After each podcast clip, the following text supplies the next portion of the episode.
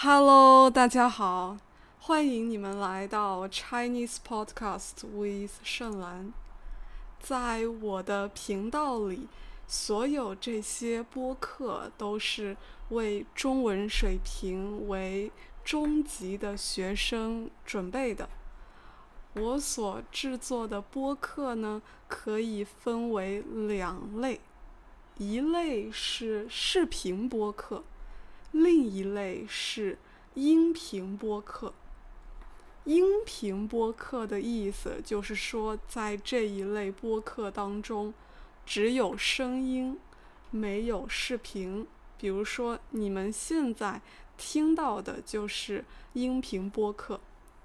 那大多数视频播客的难度要小一点儿，因为在视频播客当中，我。会尽量用最简单的词去表达我的意思。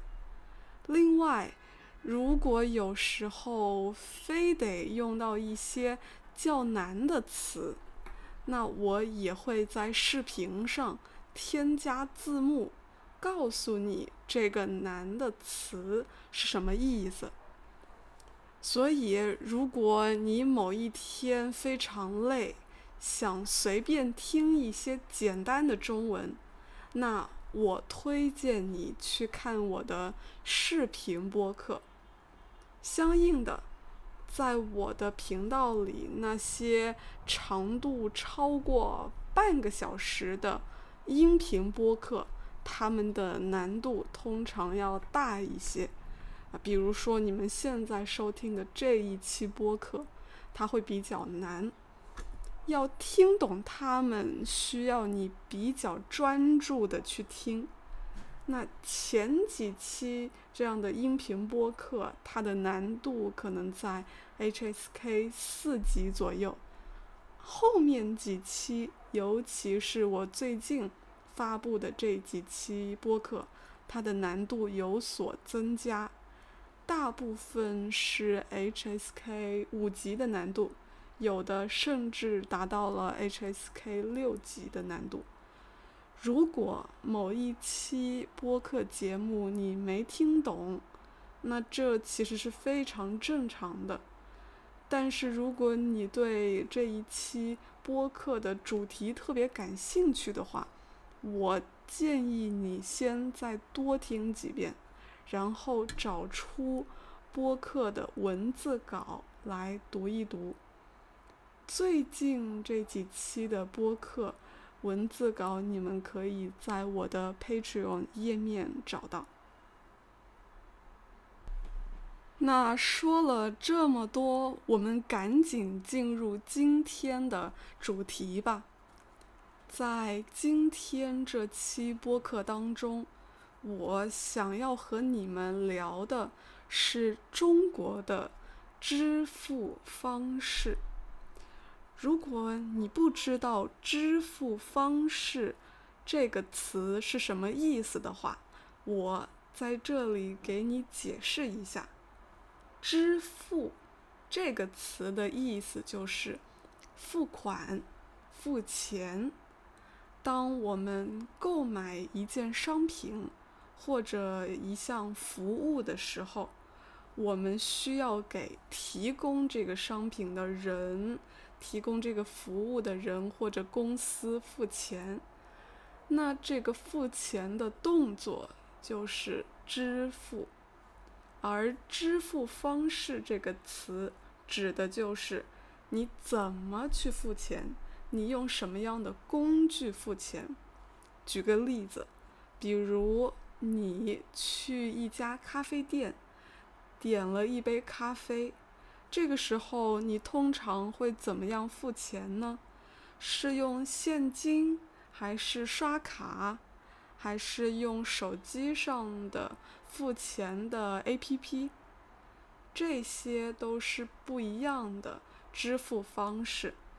在这期播客当中，我们要聊的是在中国，我们通常会怎么样付钱。听到这里，你也许会觉得奇怪，哎，在中国怎么付钱？这个话题好像有点无聊啊。为什么我要用一整个播客来和你们聊这个东西呢？下面我会向你们解释我的原因。也许你听说过，在中国现在最常用的支付方式是移动支付。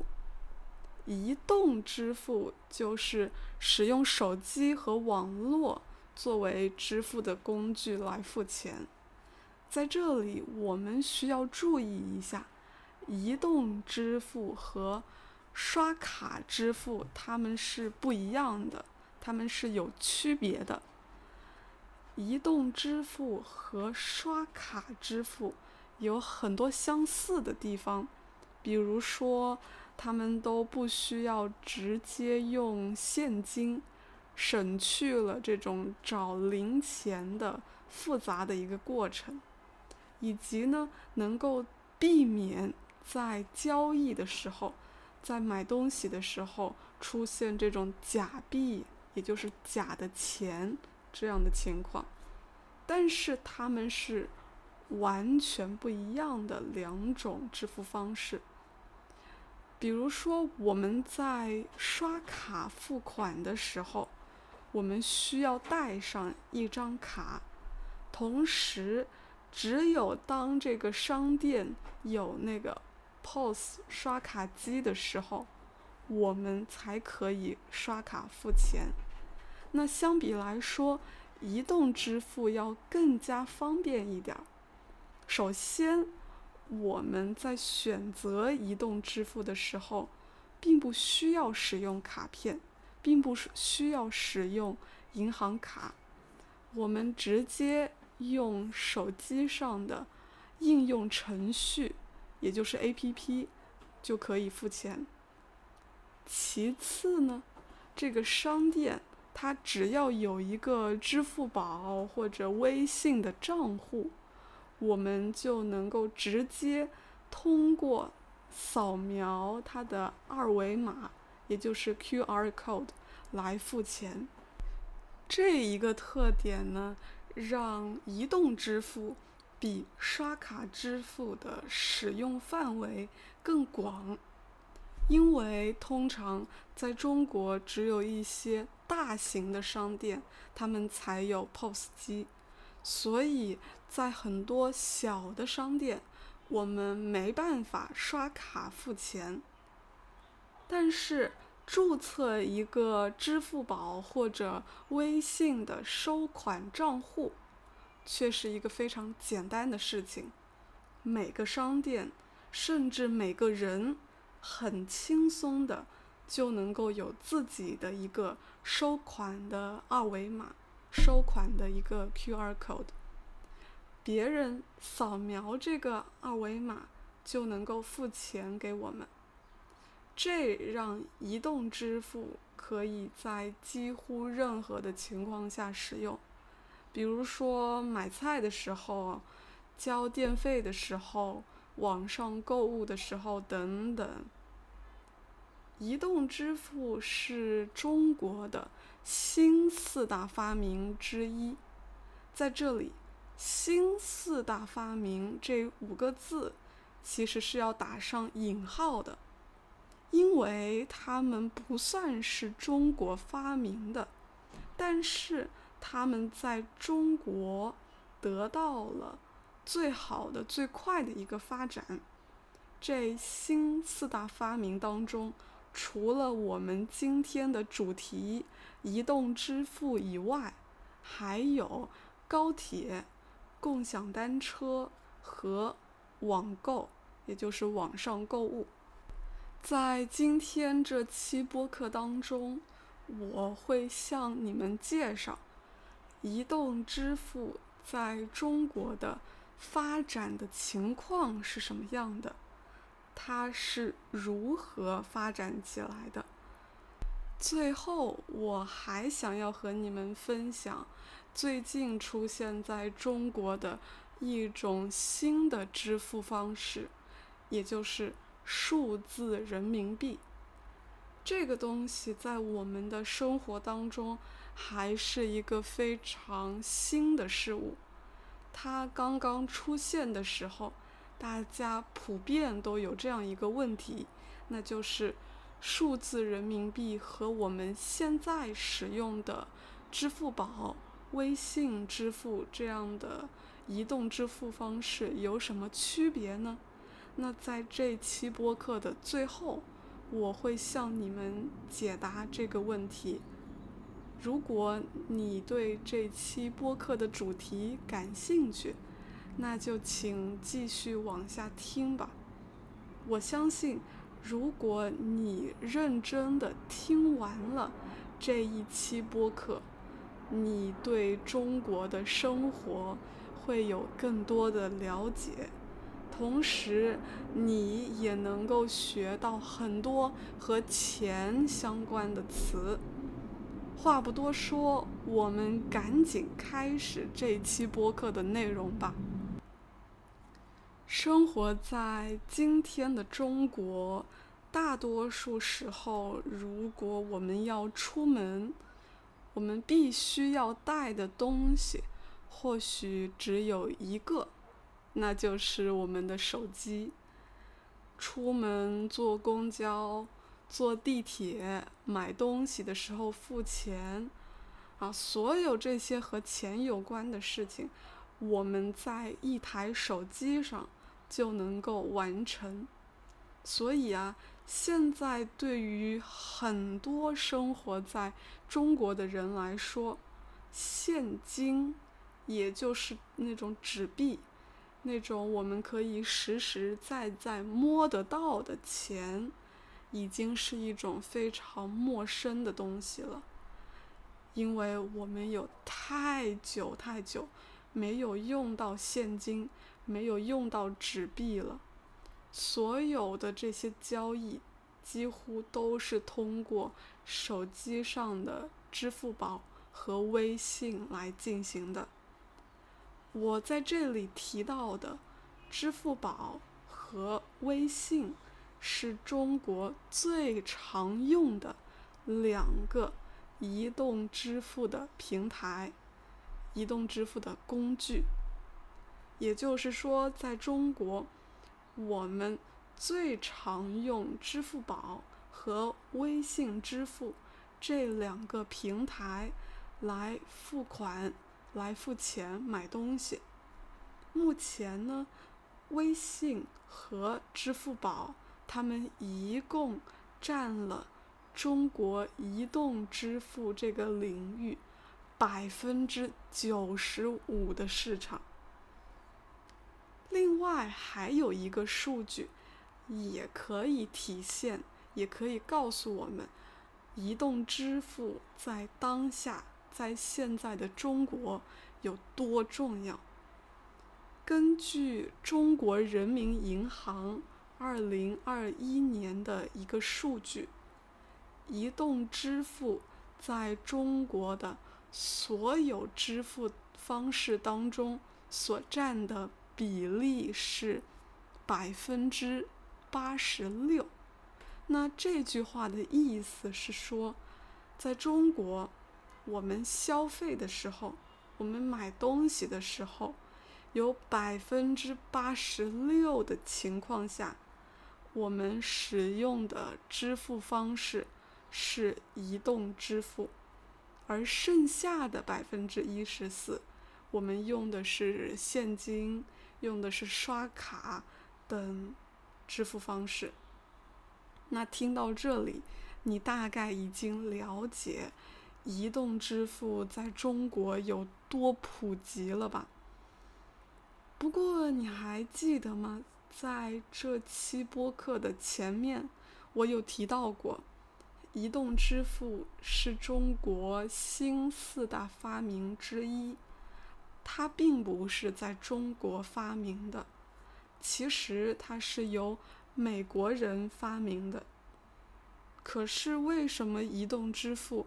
不是在美国，而是在中国，获得了这么样一个快速的发展呢？其中的原因特别有意思。但是在和你们分享这个问题的答案之前，我们先来看看移动支付在中国是怎么样出现的吧。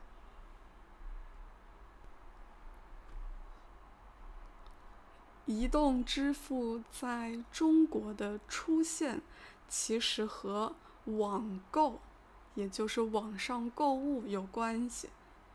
正如我在前面也已经说到过的，网购它也是中国新四大发明之一，它同样不是在中国发明的。但是在中国得到了非常快速的发展。中国最大的网上购物的网站叫做淘宝。大家的中文已经学到了 HSK 四级、五级的水平，那应该都有听说过这个网站，对吧？淘宝它是借鉴美国的亚马逊公司。建立的。最开始的时候，淘宝也想采用亚马逊的支付方式，也就是刷卡支付，用信用卡支付。但是这其中有一个问题：我们在网上购物的时候和在线下商店购物有一个不同的地方，在于。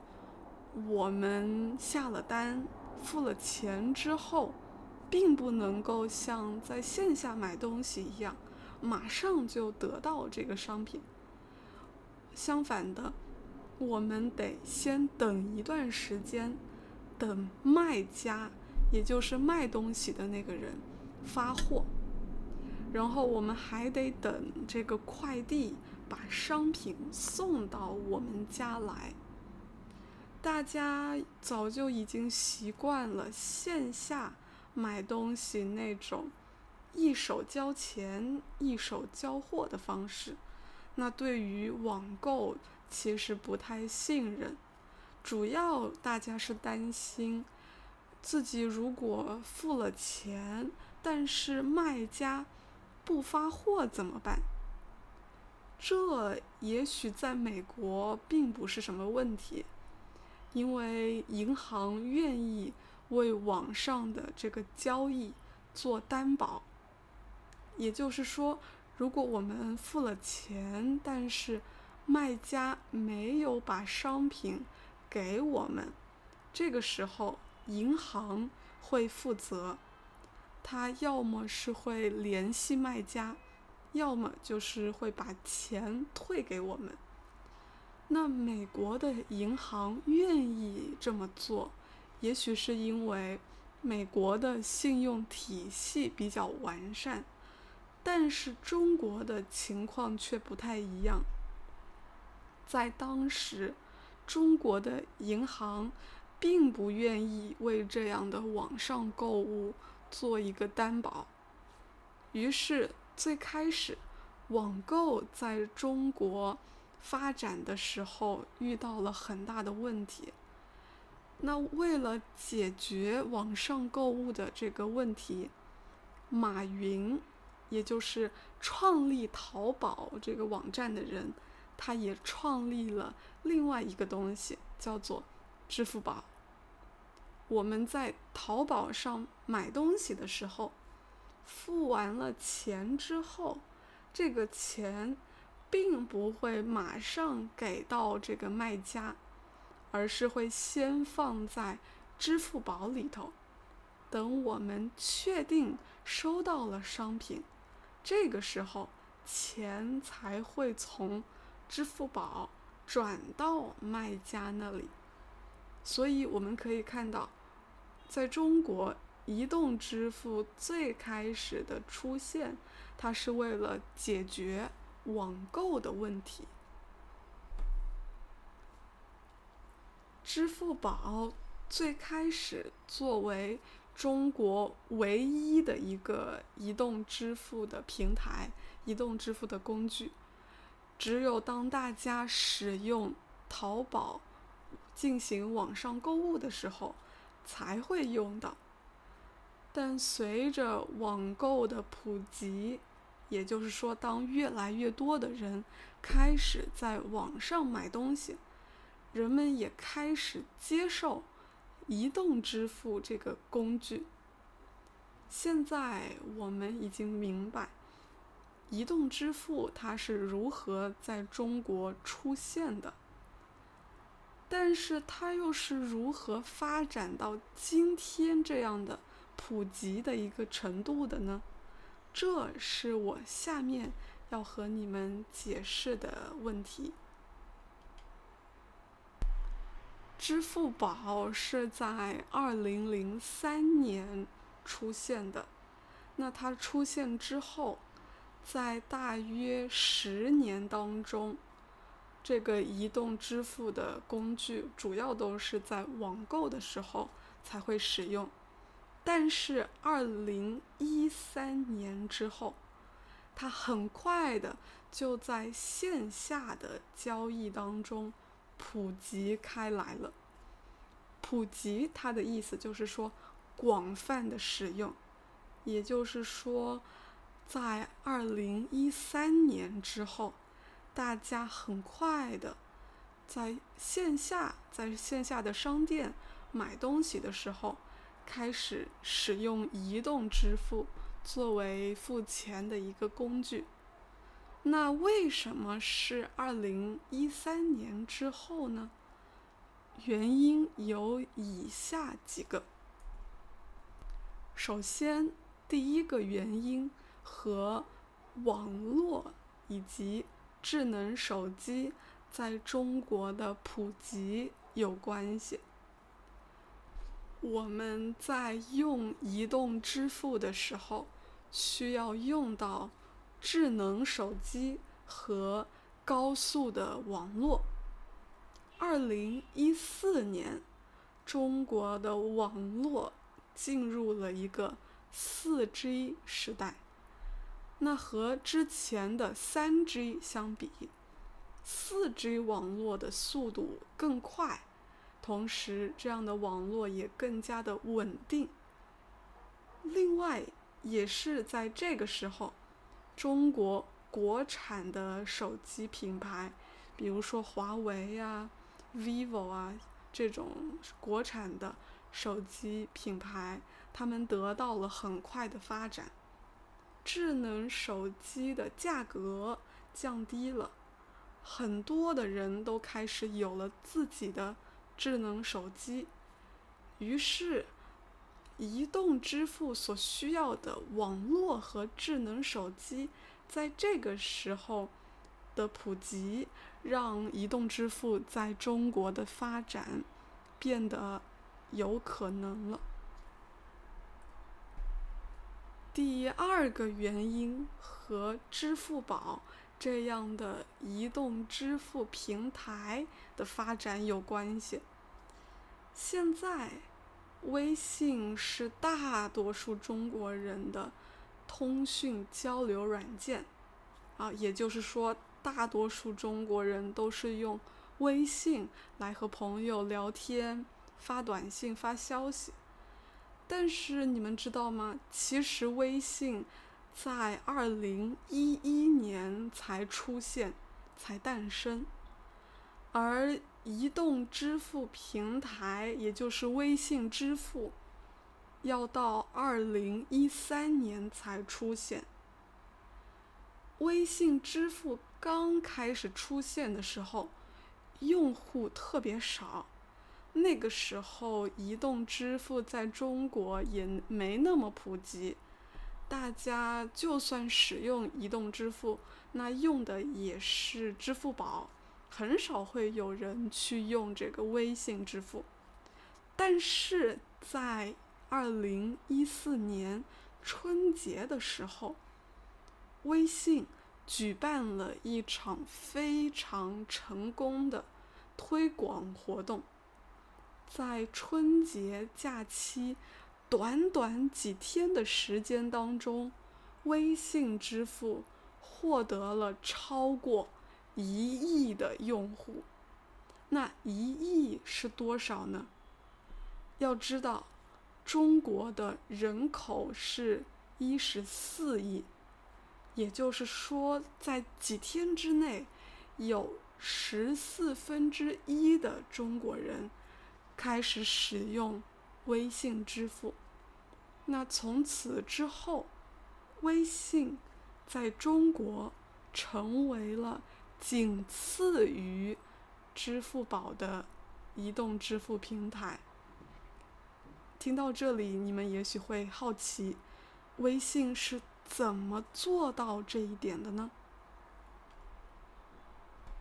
也许你们听说过，在过春节的时候，中国人有这样两项传统的活动，也就是看春晚和发红包，而微信支付。则将这两个传统结合起来。他们在二零一四年春节的时候，花了几个亿和春晚合作，让大家在看春晚的同时，可以通过微信领取红包，抢到红包。春晚那一天。微信一共发出了十亿多个红包，那通过这个方式，微信的使用者在短短一到两天内增加了一两亿，而这个是支付宝在过去十年当中才做到的。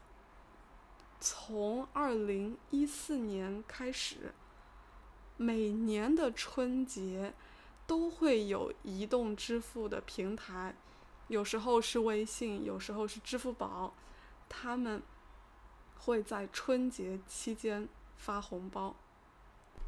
这样的活动呢，为推广移动支付平台做出了很大的贡献。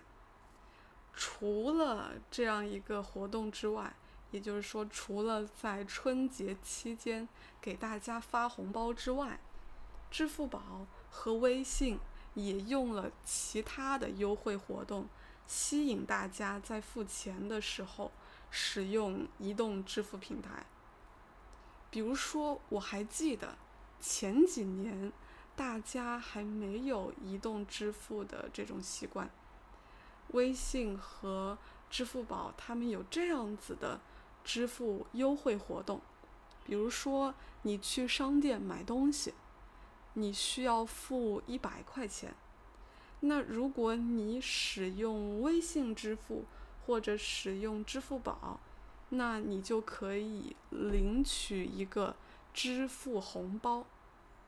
这个支付红包的金额特别大，也就是说，原本你如果用现金或者刷卡，需要付一百块钱。但是用微信或者支付宝的话，你也许只要付二十块钱，比以前少了八十块钱，甚至有的时候你不需要付钱。这样的一个活动吸引了很多的人开始使用移动支付。通过这样一些支付优惠的活动。微信和支付宝让很多的中国人开始尝试使用移动支付，但这个时候，移动支付还没有成为我们的习惯，大家更多的还是使用现金，因为一开始能够使用移动支付的商店会比较少，比如说。最开始也是只有一些大型的商店才能够用支付宝或者微信付钱。那接下来，微信和支付宝他们开始和大量的商店合作，到现在呢，包括几乎所有的政府服务，包括医院缴费，还有我们坐地铁。坐公交，所有的这些我们都可以使用移动支付来付钱了。甚至包括我们去政府办理护照、办理身份证的时候，也可以用移动支付的方式付钱了。到这里呢，我们已经了解了移动支付在中国快速发展的过程和其中的原因。那么，为什么是中国呢？为什么移动支付是在中国，而不是在美国或者其他的国家发展的这么快呢？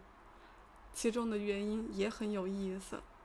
我们继续来看一看，第一个原因是，在移动支付普及之前，也就是在大家都开始用这个移动支付之前，中国的非现金交易，比如说用信用卡刷卡付钱的这种方式，并不流行。信用卡是什么呢？信用卡指的是那种我们先借用银行的钱来付款买东西，最后在每个月一次把这个月花的钱还给银行，这个东西叫做信用卡。那这种借钱消费的观念和中国人传统对钱的观念不太一样。所以，这种信用卡付款的方式在中国并不普及。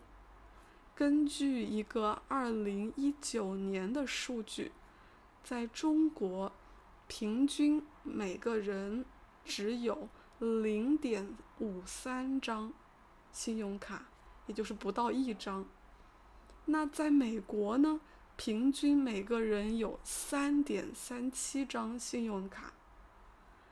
当时在中国，大家在生活当中最常见的支付方式是现金，而我们知道，在美国等等其他国家，大家习惯了信用卡交易的方式，无论是在网上买东西。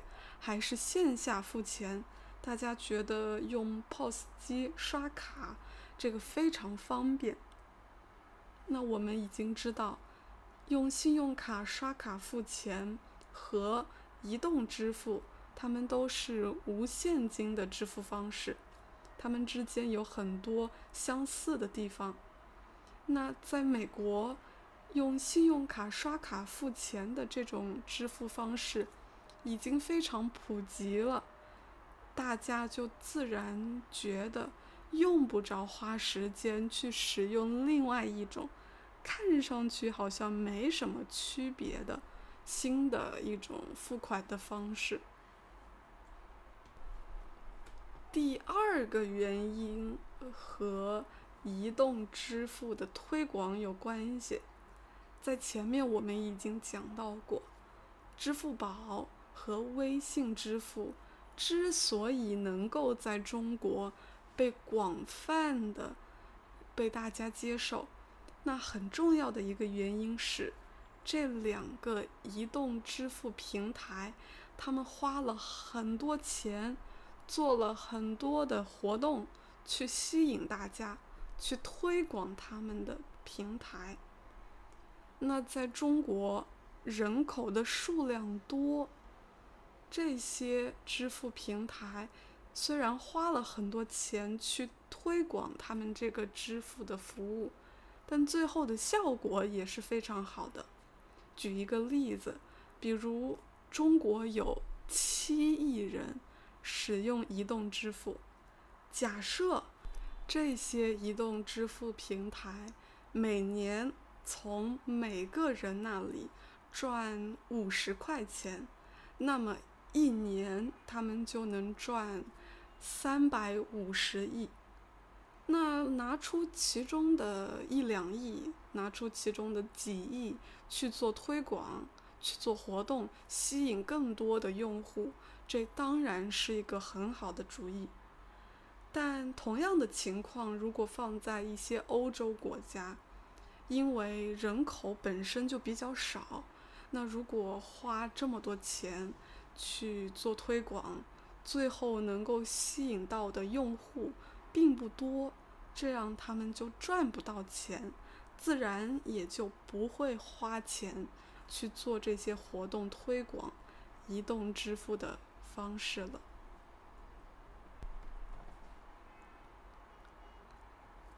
听到这里呢，我想大家对于移动支付在中国的发展，应该都有了比较多的了解。在这期播客节目的最后，我还想向你们介绍的是另外一个和移动支付非常类似的支付方式，叫做数字人民币。数字人民币，它最开始是在二零一四年开始研发的。研发这个词的意思就是研究和发明。在二零二零年的时候，数字人民币第一次开始使用。不过到今天，也就是二零二二年。数字人民币还没有在中国完全的普及，只是在一些城市开始使用。去年，也就是二零二一年的时候，数字人民币开始在我所在的这个城市长沙推广使用，于是大家都开始关注这个新鲜的东西。不过，大部分的中国人，包括我自己，在写这个播客之前，都对数字人民币充满了疑问。大家最关心的一个问题就是，数字人民币和我们现在所使用的支付宝还有微信支付有什么样的区别呢？如果你也对这个问题感兴趣，请你接着往下听。首先啊，数字人民币和支付宝、微信这些移动支付的工具是完全不同的东西。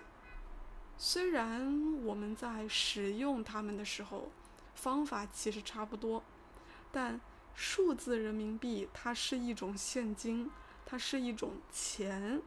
只不过它是以电子的形式、以数字的形式出现的，而不是以纸的形式存在。而我们前面所提到的那些支付宝、微信支付，它们并不是钱，他们是支付工具，或者说钱包。数字人民币，它的本质是钱。这个意思就是说，在中国的任何地方，我们在买东西的时候，都可以选择数字人民币支付，用数字人民币付钱。当我们想要用数字人民币付钱的时候，商家这个商店不能够拒绝我们。为什么这一点很重要呢？因为目前。在中国有各种各样的移动支付软件，除了最常用的支付宝、微信之外，还有其他很多小的一些移动支付工具。虽然支付宝和微信它们的使用范围是最广的，但是我们还是会遇到这样的情况。比如说，一家商店它只支持用支付宝付款这样的方式，而另一家商店呢，只能用微信支付。这样一来，对于我们这些买东西的人来说，就不太方便。那现在有了数字人民币之后呢，大家只用这一个方式，就能够在所有的地方。付钱了，不过，由于目前数字人民币还没有在全中国的每个地方、每个城市普及，它的使用范围暂时来说会比较少、比较窄。比如，就我个人来说，我还没有机会用到过这个数字人民币。虽然数字人民币在使用的时候和支付宝的差别特别小，但是它其实比支付宝要更加方便一些。比如说，我们在前面提到过，使用移动支付平台、使用移动支付工具的时候，对网络的要求特别高，也就是说。我们去一家商店买东西，如果在这个商店里信号不好，网络不好，那么使用移动支付的方式就特别的慢。但我们的数字人民币是可以离线支付的，也就是说，在没有网络的情况下，我们也能用数字人民币付钱。另外，使用数字人民币和使用支付宝虽然都可以是用手机扫一扫我们的二维码，扫一扫那个 QR code，但是在这个背后，钱所经历的过程是不一样的。比如说，我们买东西的时候用支付宝。付钱给这个商店，那这个钱他会先从我的银行卡到我的支付宝账户，然后再到商店的支付宝账户，最后商店把这个钱转到他的银行卡里，中间的每一个这样的交易过程都会产生成本，所以如果。我付给商店一百块钱，那最后商店的银行卡里也许只收到九十九块钱。但是如果我们直接用数字人民币付钱，那这就和使用现金、使用纸币是一样的，我们省掉了中间的那个交易过程。我付给商店一百块钱，最后他收到的也是一百块。总结来说，就是使用数字人民币能够帮助我们省掉中间的这个支付的手续费。还有一个不一样的地方是。使用数字人民币能够保护我们的隐私，同时还能够让国家的中央银行更好的制定经济政策。我们知道，当我们使用移动支付工具付钱的时候，我们所有的交易信息都被这个移动支付工具的公司。这个平台给记录下来了，而且卖家呢也能够知道我们的这个账户信息，这对于一些人来说不太方便。但是如果直接使用数字人民币付钱，我们的支付信息、我们买东西的信息、付钱的这个信息，不会被任何的移动支付公司得到。收到钱的人也不会知道我们任何的账户信息，所有的这个交易信息会进入国家银行的数据库里面，也就是说，国家的中央银行会知道他们印出来的钱，他们发出来的钱，在什么时候被谁用来做什么事情了。不过，对于国家的中央银行来说，你今天早上花一块钱，在你家楼下买了一个包子，这样的信息并不重要，他关注的是更多钱的一个交易。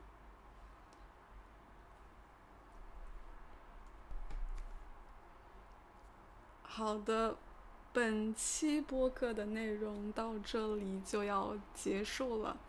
希望听完这期播客之后，大家对于移动支付在中国的发展，还有这个数字人民币都有更多的了解了。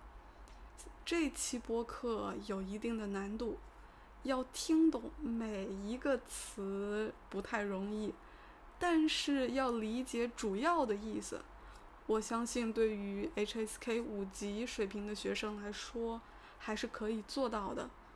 如果你需要这期播客的文字稿，可以在我的 Patreon 页面当中找到。我们下期见，拜拜。